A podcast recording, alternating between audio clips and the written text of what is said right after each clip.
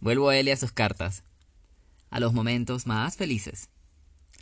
Recuerdo que después de un tiempo logramos encontrar una rutina maravillosa que para mí se volvió mi razón de vivir. Todos los días yo llegaba rápido al colegio y encendía el computador. Él ya me había escrito una carta. Yo la leía con todo el amor y la felicidad del mundo y enseguida le respondía. Le contaba de mi día y escribía atentamente lo que pensaba sobre todo lo que él me había dicho. Yo quería convertirme en un personaje de su mundo, de sus aventuras. A esta parte igual le hacen falta aclaraciones. Su país quedaba en otro continente, por lo que teníamos un espacio de seis horas de diferencia, y cuando él estaba terminando su jornada de trabajo, donde un tío, yo estaba llegando al colegio a conectarme. Por eso, muy pocas veces coincidíamos más de unos minutos conectados los dos al mismo tiempo. Pero a mí eso no me importaba. Yo sentía que así fuesen cinco minutos, aquello para mí era sagrado. Era mi tiempo transcontinental con alguien. Esos eran los minutos que más me hacían querer seguir viviendo. Punto aparte.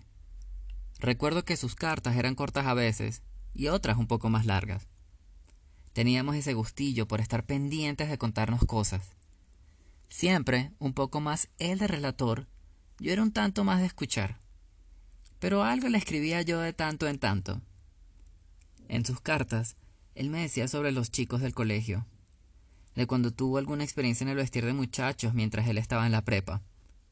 Me hacía sentir parte de su mundo cuando me contaba sus historias, y yo era un observador privilegiado en primera fila. Una vez me dijo que jugaba básquetbol porque al ser alto lo ponían mucho, que era como su deber. A sus padres les hacía ilusión verlo jugar y para ellos tenía sentido que lo hiciera si tenía buena estatura. Era como algo en lo que le podía ir bien. La historia igual iba más relacionada a que un día en los vestiers se quedó a solas con uno de sus compañeros de juego. Terminaron tocándose y se excitaron. Recuerdo que me lo contó en plan de que se abrazaron por haber ganado un partido, y entre esta cercanía pues terminaron empalmándose. Recuerdo que en esos días, cuando leía sus correos, Iba aprendiendo también palabras de su país. Era algo nuevo para mí y fascinante desde muchos aspectos. Era entenderlo en su propio código, en sus palabras. Era hacerle una voz en mi cabeza sin haberlo escuchado hablar ni una sola vez. Yo no sabía qué sonaba su voz, pero era el hombre más importante en mi vida. Recuerdo que yo, todo ilusionado con sus historias, Comenzaba a preguntarle si habría pasado algo más con aquel chico. Me dijo que sí, y cada tantos correos me contaba alguna otra historia de lo que había pasado. Era muy guarro, como decía él. Todo aquello era despertar sexualmente para mí y explorar mucho la sexualidad en primera persona. En compañía, pero sin él. Con su compañero igual no siguió después de mucho tiempo. Hacían lo que era normal allá.